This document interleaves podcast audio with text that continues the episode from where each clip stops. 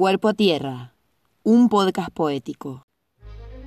Trinchera digital de artistas en cautiverio.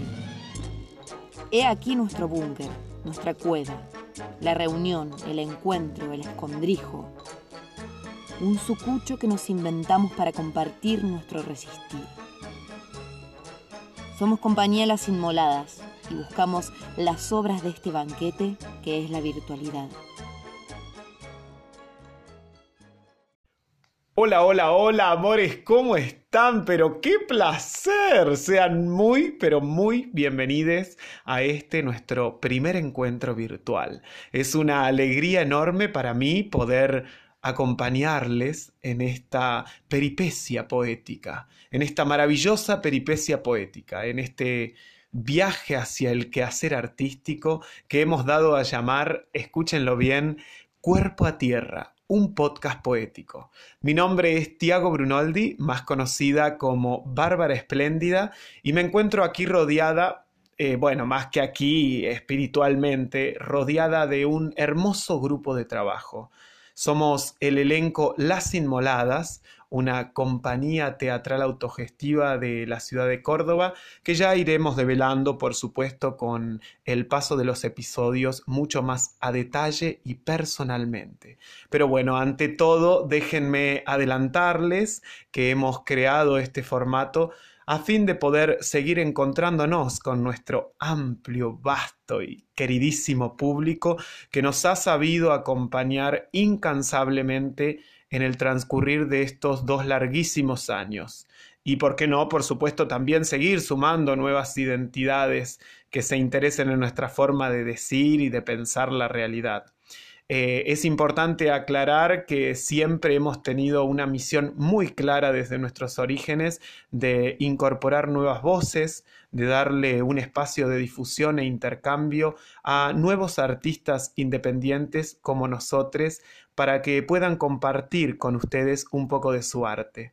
Para eso creamos nuestra base de comando para artistas sobrevivientes. Sí, señores, así es como nos gusta llamarle, base de comando para artistas sobrevivientes, que intercambian su arte, que discuten sus prácticas y estrategias para poder seguir resistiendo a esta realidad que día a día se empecina en golpearnos, en derribarnos, en masacrarnos, en destrozarnos, en, en disminuirnos, en eliminarnos. Bueno, discúlpenme, me fui por la tangente. Es por eso que en cada encuentro escucharemos las voces de diferentes artistas que compartirán para ustedes y bueno, ¿por qué no para nosotros también? diversas reflexiones y ofrendas. Les recuerdo que pueden seguirnos en nuestro Instagram arroba Kabum la tertulia y en nuestra página de Facebook Kabum-tertulia de poéticas personales, a donde vamos a estar subiendo un nuevo episodio de este podcast todos los viernes a las 20 horas. Ahora, sin más dilaciones, antes de comenzar con este primer episodio, vamos a una pequeña tanda publicitaria. Porque bueno, por supuesto, este programa no se sostiene solo, mi reina. Adelante los anuncios.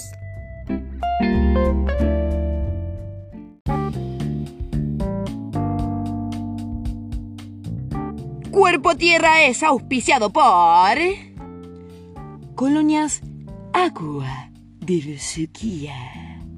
Presenta una amplia línea de aromas. Agua de Sequía. Para la dama y para el caballero. Porque oler bien es una elección. Yo elijo Aqua de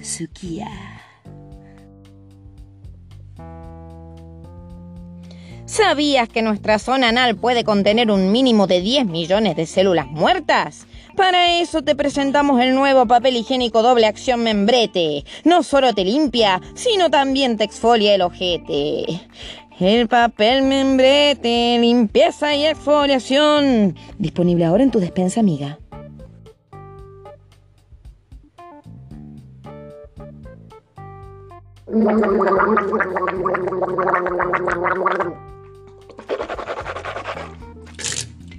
cuida tu garganta con gargaleta y que la garganta no se te haga cajeta.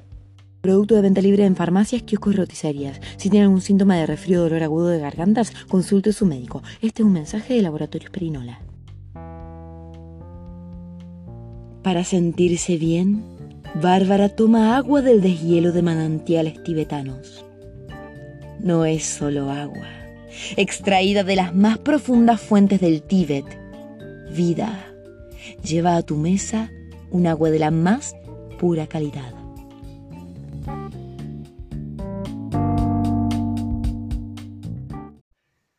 Y antes de comenzar este segundo bloque, me voy a tomar unos segunditos para saludar a Robertito Membrete y a su mujer Nelly, que son un encanto. Robertito, te mando un besito desde acá y nos seguimos viendo en esos almuerzos hermosos que haces en tu casa, en ese palacete divino. ¿Eh?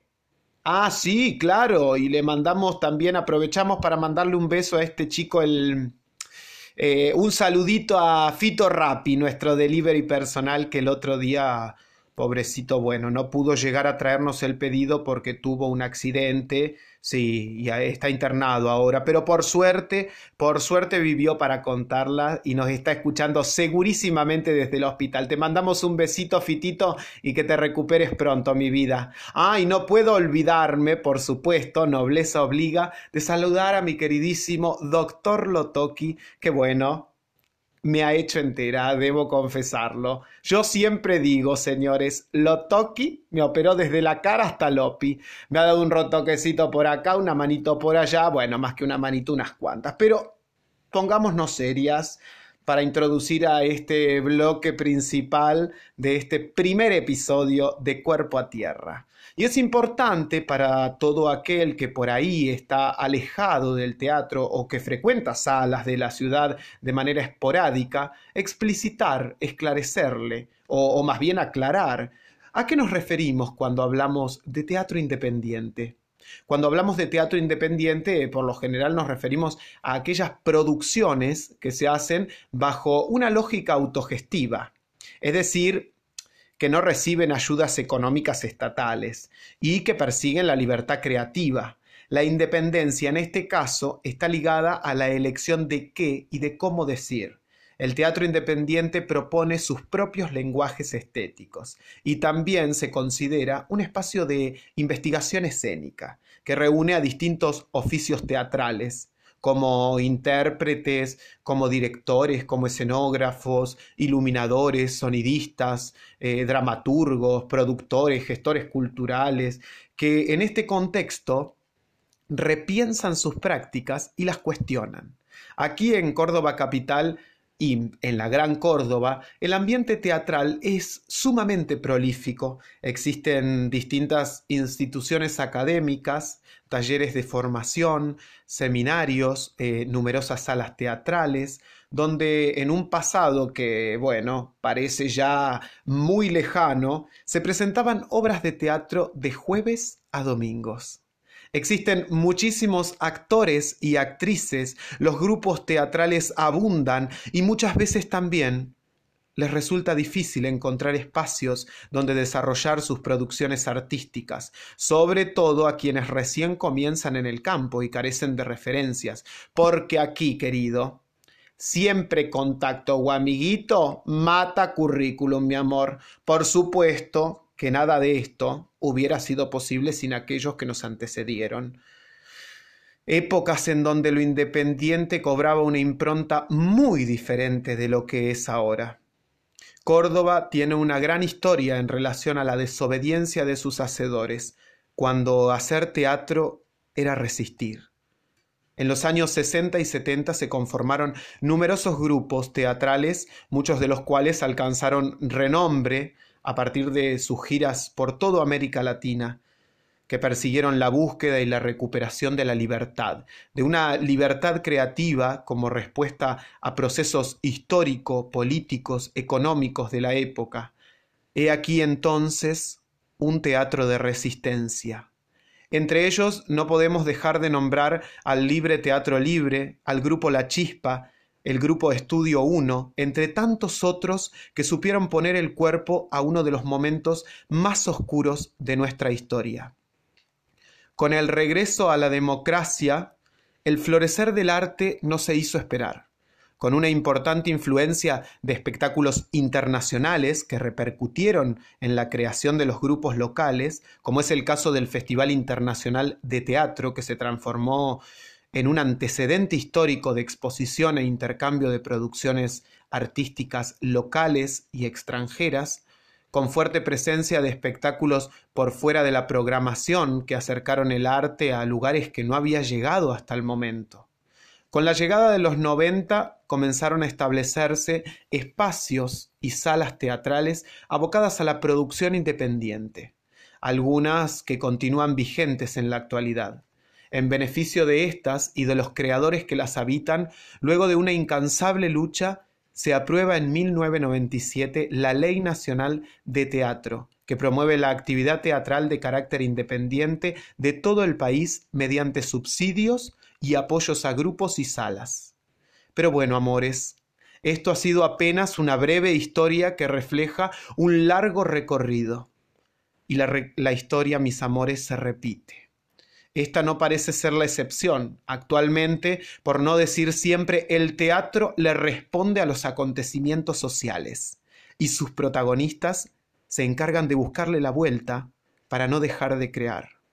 En palabras de nuestro invitado de hoy, la crisis es el estado del teatro. El teatro en tanto arte no conoce otro estado.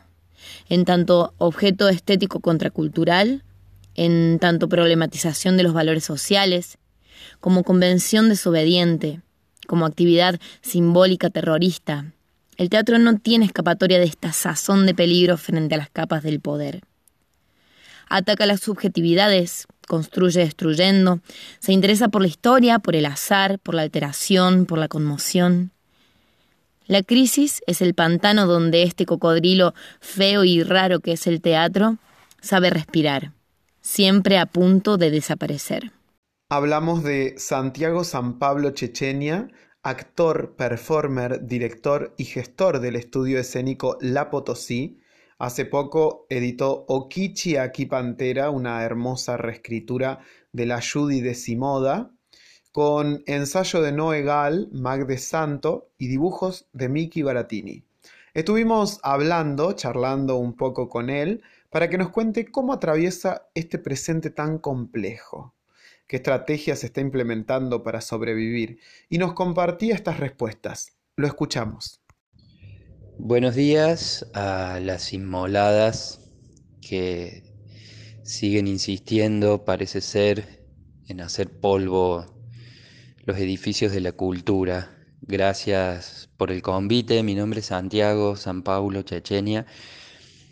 El arte que me convoca es el arte de la escena, el teatro, la danza, la performance, la música. Y en este tiempo de cuarentena obligatoria, preventiva, a raíz de la, de la globalización de la pandemia, eh, como un gran mecanismo eh, de poder que genera miedo y distancia, etc., eh, los espacios y, las formas que veníamos llevando para convocar público, para encontrarnos, han sido vetados totalmente, eh, como, como, ya se sabe, y tampoco tienen una fecha cierta de regreso y, con, con, esperanzas muy precarias a que todo vuelva a ser como era. En este tiempo las estrategias de supervivencia que de algún modo encontramos varios artistas que, hablo de colegas, he, visto muchas producciones y también en mi experiencia personal ha sido acudir a las redes sociales, a los medios virtuales, al lenguaje audiovisual. Eh, esta posibilidad o, esta, o esta estrategia colectiva de algún modo eh, tiene una ventaja desde mi punto de vista que fue encontrar nuevos públicos, porque mucha gente que no va al teatro o no iba al teatro, de repente eh, se encuentra con eh, hacedores escénicos que están en las redes virtuales compartiendo como pueden su, su arte de diferentes modos. Y esto de encontrar nuevos públicos puede ser también que el, medio virtual permite a través de las redes sociales atravesar las fronteras que paradójicamente no podemos atravesar eh, en, lo, concreto, en lo real. Eh, pero es un paliativo desde mi punto de vista que sacia de manera parcial una necesidad eh, que, es más que eso, una adicción que, que no logra despejar la, abstinencia, digamos. Es, es una adicción el estar encontrándose para la gente que actuamos, que, que estamos en escena, que intentamos construir esa maquinaria animal cuerpo a cuerpo, eh, no, logramos del todo, me, da la sensación, eh, cubrir, digamos, como saciar esa, necesidad. Eh, creo que la actuación se encuentra sometida a esa necesidad y, y quizá lo que alguna vez escribió con la mano ahora este, se esté borrando con el codo. Y, y bueno, creo que se reinventarán las formas de regresar al encuentro. Eh, mis estrategias de supervivencia no se limitaron a la producción audiovisual y a la investigación de un lenguaje que, que circula por las redes y de manera virtual. También estuve entrenando, también estuve mm, trabajando con mi cuerpo, con mis ideas, escribiendo, eh, con la metáfora que nos dan los objetos.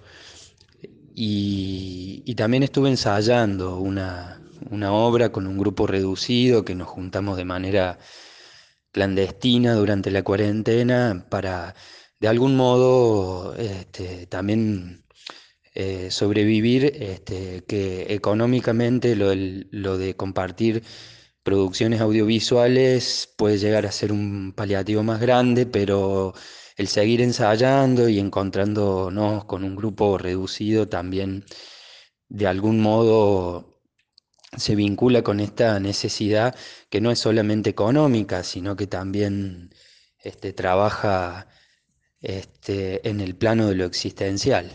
También nos atrevimos a pedirle que le eche un ojo al futuro del arte y nos diga qué es lo que presiente al respecto. A ver. A mí se me hace muy difícil pensar en el futuro sin pensar en el pasado. Yo nací en, a mediados de los 80 y la escena de los 80, por citar una experiencia muy compleja, eh, prolífica, mm, muy diversa, pero que en términos generales puede servirnos de ejemplo. Eh, eh, bueno, veníamos del horror de la dictadura militar y había una sensación generalizada en la sociedad de recuperación de, de las libertades individuales y colectivas. En los 80 la juventud dedicada al arte escénico, artistas dedicados al arte escénico, eh, irrumpen en, esa sociedad, en ese eh, nuevo escenario democrático de manera categórica, dando, noqueando, diría yo, a los, a los lenguajes, a los lenguajes escénicos que se, ya se habían cristalizado en los espacios donde se habilitaba, digamos, la, realización de espectáculos. Y entonces aparece la multidisciplina, la interacción con medios virtuales en la escena, eh, y, todo esto aparece eh, por la necesidad imperiosa de mucha juventud apartada de estos otros espacios consagrados, eh, que empezaron a habitar otro tipo de espacios, pensando en hacer teatro eh, en, otros lugares concretamente. Y ahí empieza a forjarse, eh, me da la sensación, lo, esto del lenguaje escénico alternativo. Este, y, de algún modo, yo no sé cuándo, pero a mediados de los, de los 90 ya eh, se instalan muchísimas salas de teatro independiente donde se alberga a este lenguaje alternativo al consagrado. Después también eh, me parece que como, como, todo, como, como todo lo que hace la cultura eh, y, la intervención del Estado, que muchas veces ayuda y muchas veces favorece a la a volver estático lo estético, es decir, el movimiento alternativo se institucionaliza y las salas de teatro independientes tienen un formato muy parecido entre ellas y, y de algún modo nos limita en pensar el lenguaje escénico por dónde lo, vamos a concebir. Creo que pensar en otros espacios, recuperar otros, otros, otros lugares también para, para desarrollar el arte escénico nos puede dar un ámbito más libre de investigación de un nuevo lenguaje que dialogue con los cuerpos que ahora estamos eh, muy atravesados por la virtualidad y las redes sociales, este, la, producción inclusive audiovisual en el Instagram, en el Facebook.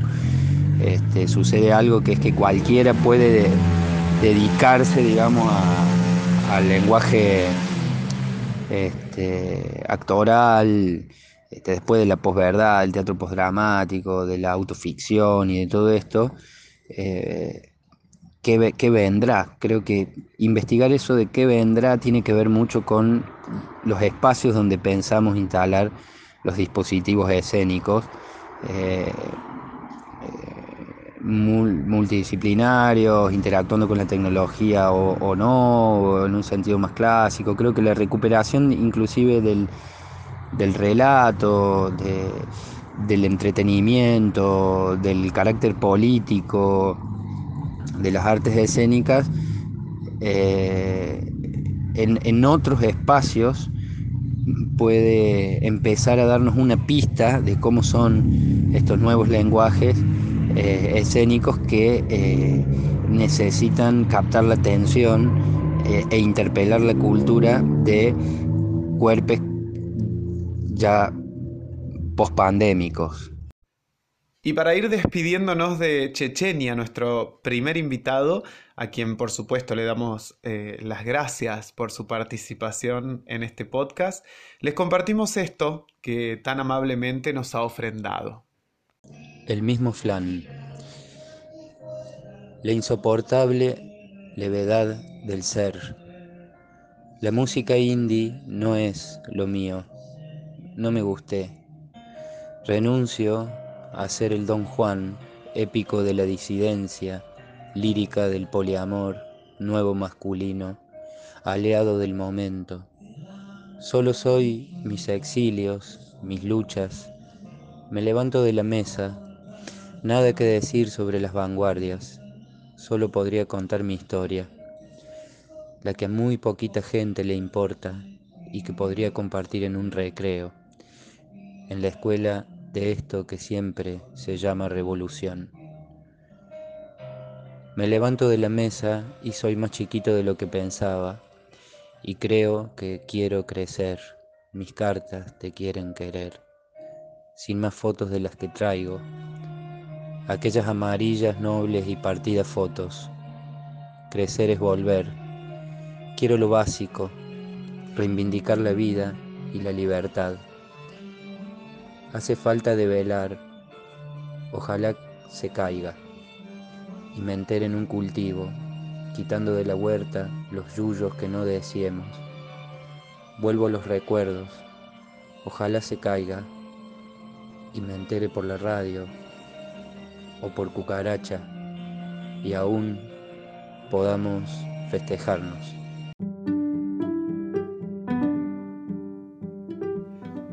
Ya terminando con este primer encuentro que hemos disfrutado tanto, les tengo una primicia que me acaba de llegar por cucaracha. En el próximo episodio vamos a estar recibiendo a un invitado que se las trae, mis amores. Nos estará acompañando Hernán Torres Castaños. Así que les esperamos, pero no se vayan porque ahora me toca presentar la última sección. Porque, bueno, bueno, todo tiene un final. No hay remedio para los finales y para la muerte, mi vida. ¿Les cuento una infidencia? ¿Saben guardar un secreto? Esta es mi sección preferida. A continuación, el momento de nuestro decir. Las Inmoladas somos una compañía que sustenta sus producciones artísticas bajo el concepto de poéticas personales una forma de hacer perdurar y sacar a relucir nuestras peculiaridades, nuestros estilos propios. En base a esto es que pensamos en ofrecerles una producción diferente en cada episodio, un manifiesto que hable desde nuestras particularidades. Hoy, en esta ocasión, tenemos a María Laura Chocou, más conocida como Lala, con su ofrenda titulada mientras tanto.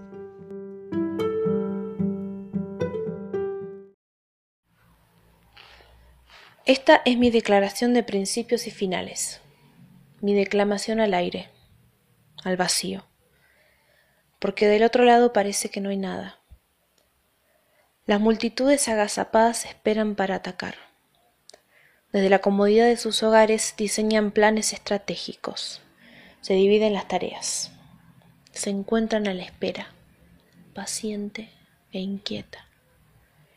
Es que en realidad estamos haciendo la digestión de todas las personas que nos comimos, de toda la info que nos entró por los ojos, por los oídos, por todos los agujeros. Y en cualquier momento podemos explotar en miles de pedazos, en cualquier momento, en miles de palabras. Me estoy quedando ciega con tanta luz de pantalla. No hay manera de resistir ese cariño, es inevitable. Hay cosas que no podemos manejar, que se escapan de nuestros dedos, que teclean a la velocidad de la luz y que otorgan veredictos de manera inocente. Es tiempo de robar, de reclamar, de dar el manotazo de ahogado, de salir a la superficie a buscar el aire que nos falta, Sigue siendo el tiempo de inventar nuestro espacio, nunca dejó de serlo. Pero hay otras fronteras, otros límites que sortear. Nos cambiaron las reglas otra vez. Decime extrema, fundamentalista del encuentro, defensora de un sagrado receptáculo de cosas que no importan. ¿A dónde van las cosas que no importan? Están todas apelmazadas, podridas, son la materia prima, la inspiración para este manifiesto apocalíptico, que se alimenta del pasado y de todo lo que podría haber sido. Es que se me hace difícil sortear la nostalgia a veces. Entonces añado un poco más de maquillaje a mi rostro y sigo posando. Una estrategia más para sobrevivir. Apenas vivir.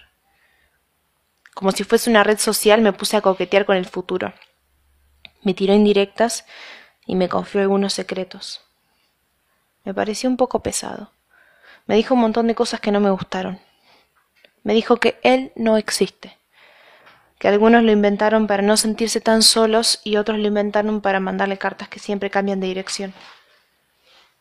No pude evitar sentir pena, así que fui directo al cuaderno a escribir mil y un maneras de evitar la soledad. No sé qué es lo que va a salvar al mundo, si las palabras o las acciones pero de algo estoy segura.